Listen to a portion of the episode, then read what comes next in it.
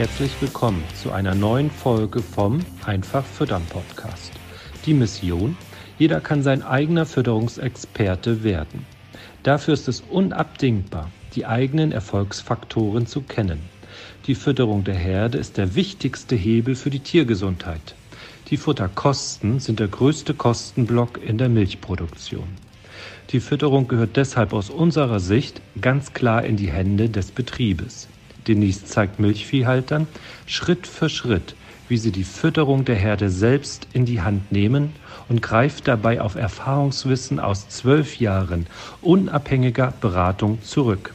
Ziel sind gesunde Herden, einfach aufgebaute Rationen, die die Kühe bedarfsgerecht versorgen. Dabei werden die Futterkosten fest im Blick gehalten.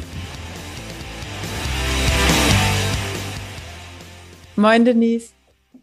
Hallo Astrid, moin. Moin auch an alle Zuhörer da draußen. Ja, hallo zusammen, liebe Zuhörer. Herzlich willkommen zu einer neuen Folge Einfach Füttern Podcast. Mhm. Genau. Denise, wir wollen uns heute über das Thema Kuhkomfort unterhalten. Nicht im klassischen Sinne, sondern so über die Ecken und Nischen. Ähm, wir wollen mal unter die eine oder andere Matte schauen und gucken, was dabei rauskommt. Nur wir hoffen, dass ihr dabei seid und ähm, genau, dass ihr auch quasi währenddessen euren eigenen Stall so ein bisschen vorm geistigen Auge habt. Ja, genau. Wir wollen tatsächlich ja nicht über so Sachen reden wie ihr braucht eine Kuhbürste oder die Tränke ist nicht lang genug oder steht am falschen Platz, weil ich denke, da gibt es auch, wenn man Google anwirft oder in Social Media ein bisschen länger unterwegs ist, viele coole äh, ja, Content-Berichte oder Sachen, die man da schon nutzen kann, Videos und äh, Blogartikel etc. pp. Sondern wir wollen tatsächlich mal über so ein paar Beispiele für Nebenkriegsschauplätze sprechen. Nicht Bauplätze, sondern Schauplätze. Nebenkriegsschauplätze. Nenn noch mal ein paar Beispiele, damit die Zuhörer jetzt sich da was drunter vorstellen können.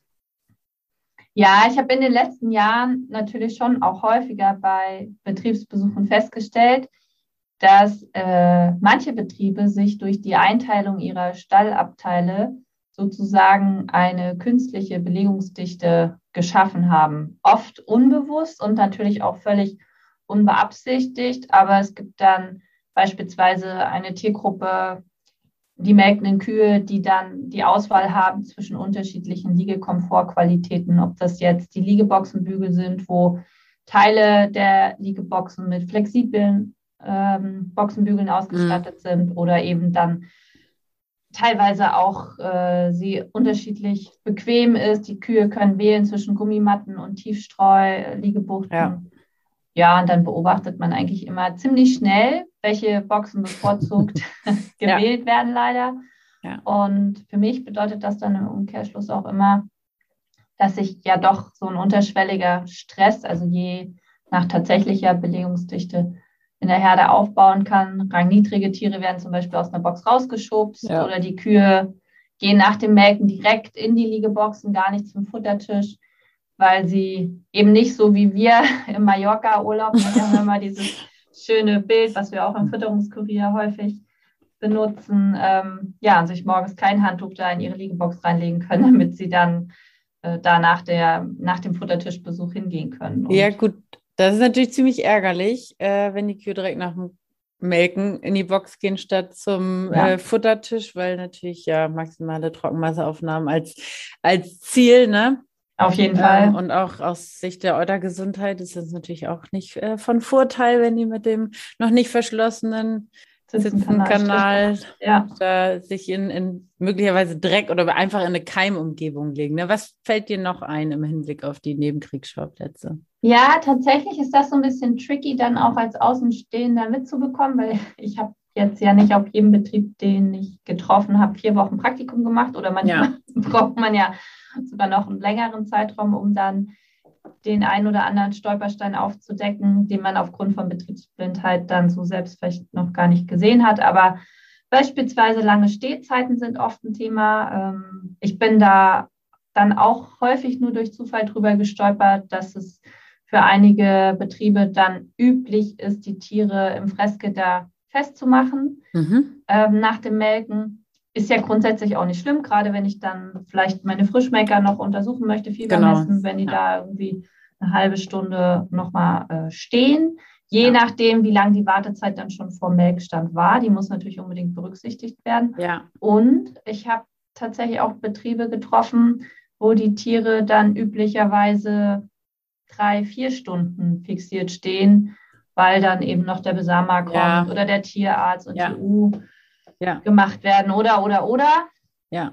Auch hier weiß ich natürlich, dass es oft keine optimale Lösung in Anführungsstrichen immer für jeden Betrieb gibt, ne? gibt ja. ne? aber dass man das einfach nochmal für sich selbst hinterfragt und deshalb hört ihr da draußen jetzt ja auch diesen Podcast. es geht ja einfach immer darum zu gucken, Mensch, wo habe ich jetzt länger nicht drüber nachgedacht, aber vielleicht sollte ich das doch nochmal optimieren und anpassen. Und ähm, ja, weil es einfach, wenn die Tiere ewig da in diesem Fressgitter fixiert sind und dann werden die freigemacht, die wollen sich dann sofort hinpacken. Ne? Also man sieht richtig, wie die dann auch müde sind vom langen ja, Stehen. Ja. Weil der Melkprozess und so hat ja auch schon Stehzeit abverlangt und ja.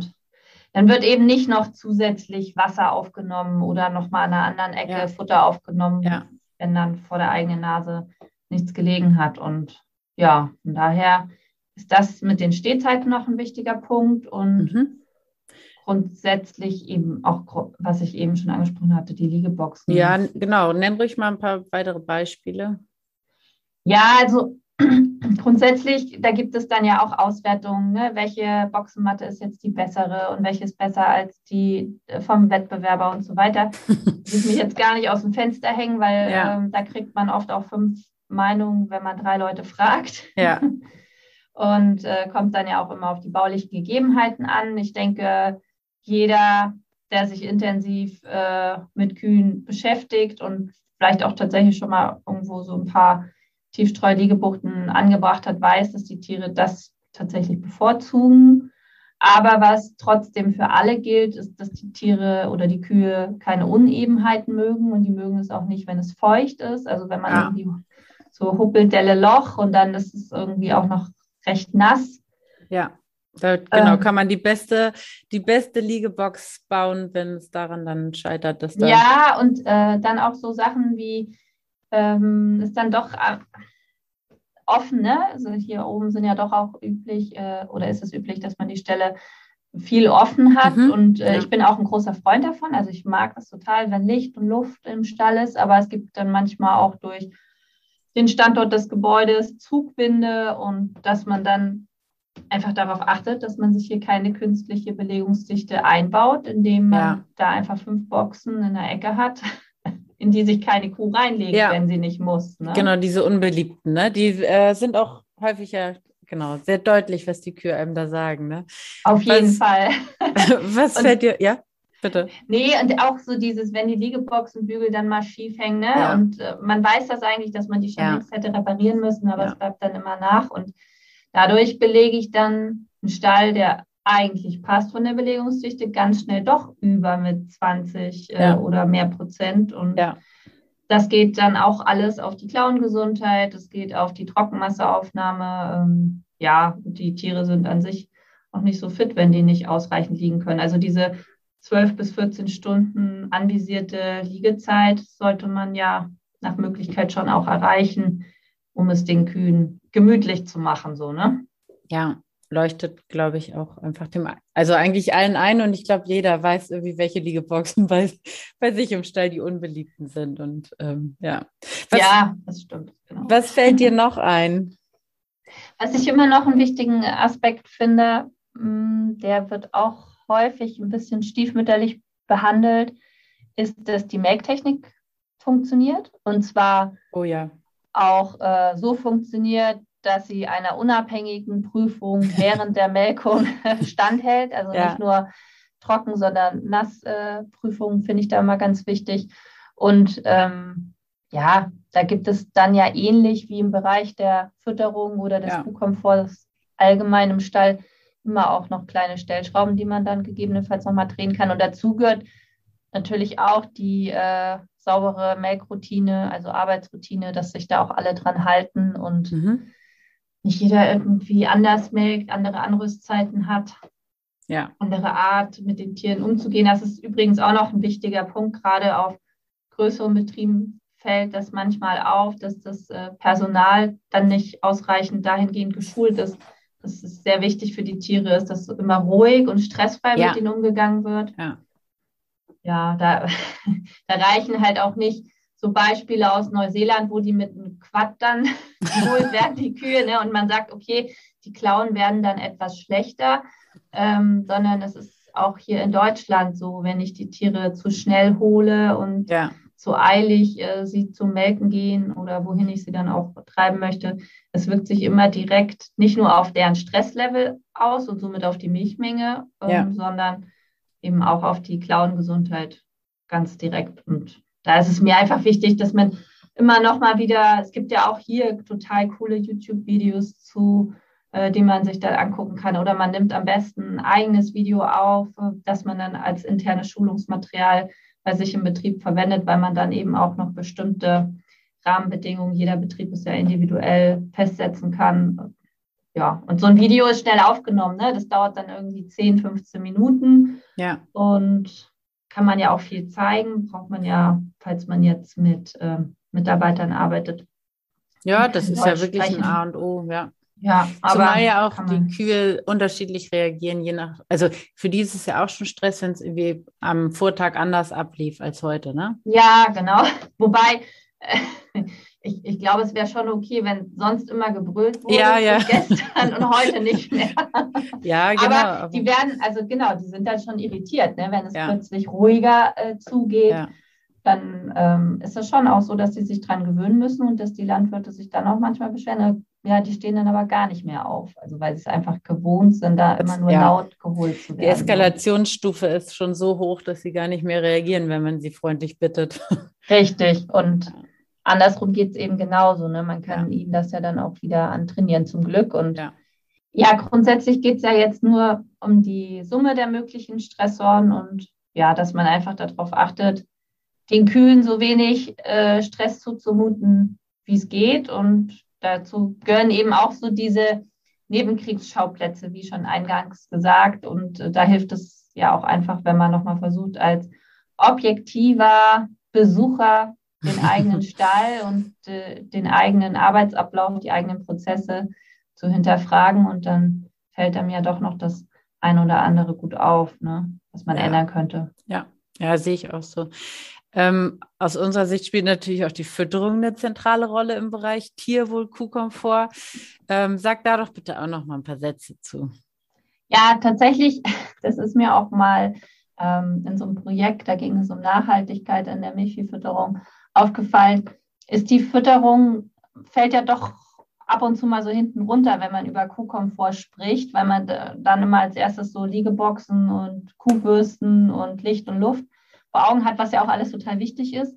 Aber äh, de facto gehört natürlich für mich auch eine gesunde Ration und ein gesundes Futtertischmanagement oder ein optimales Futtertischmanagement einfach ähm, zum Tierwohl, zu einem guten Kuhkomfort dazu.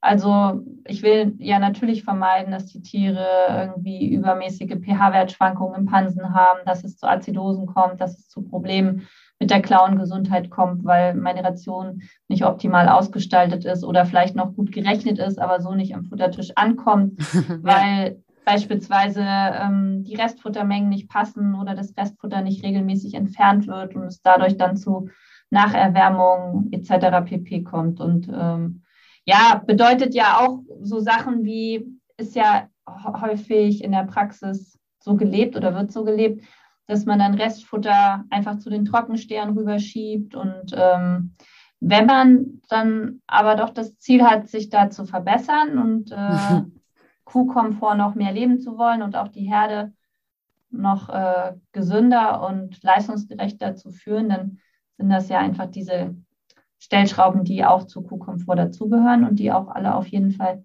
mit berücksichtigt werden müssen, wenn man das so leben möchte. Ne? Auch ja. Futter anschieben wird ja häufig auch bei uns im Training dann diskutiert, was ist denn jetzt die optimale Anzahl an Futter anschieben, weil da kann man auch nicht klassisch sagen, ja, maximale äh, Menge oder Frequenz, höchste Frequenz ist das optimalste. Das kommt dann auch immer auf die Gegebenheiten vor Ort an.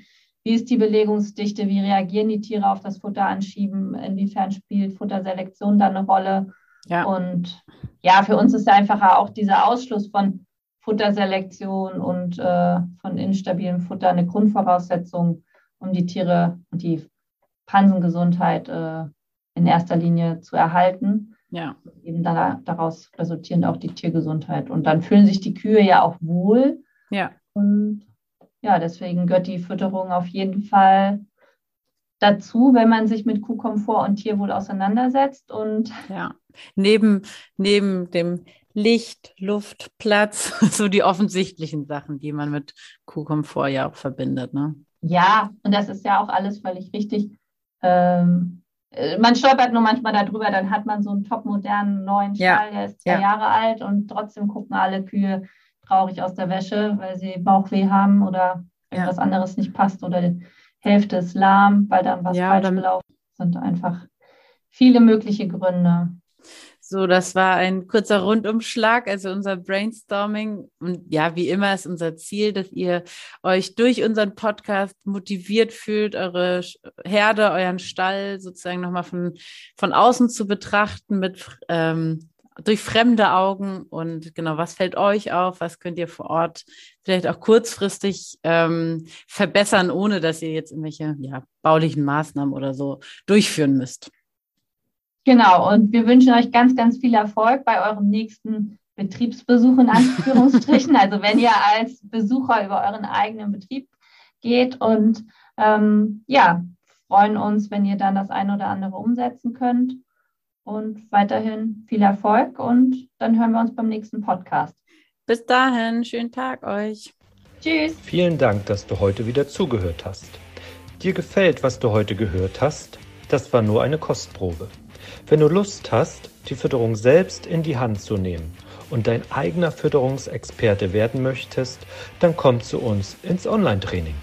Natürlich kannst du die Schlüsselfaktoren einer leistungsfreudigen und gesunden Milchviehherde auch selbst suchen. Es kostet aber oftmals sehr viel Zeit. Im Training nimmst du die Abkürzung. Du profitierst von den Erfahrungswissen aus zwölf Jahren unabhängiger Fütterungsberatung. Denise ist dein Mentor an deiner Seite und bringt dich ohne Umwege von A nach B. Wir haben Landwirte in Deutschland, Österreich und der Schweiz erfolgreich zu ihren eigenen Fütterungsexperten ausgebildet. Willst du wissen, ob das Training auch für dich geeignet ist? Dann bewirb dich bei uns für ein kostenloses Strategiegespräch. Gehe dazu auf www.kühe-gesund-füttern.de und fülle das Bewerbungsformular aus.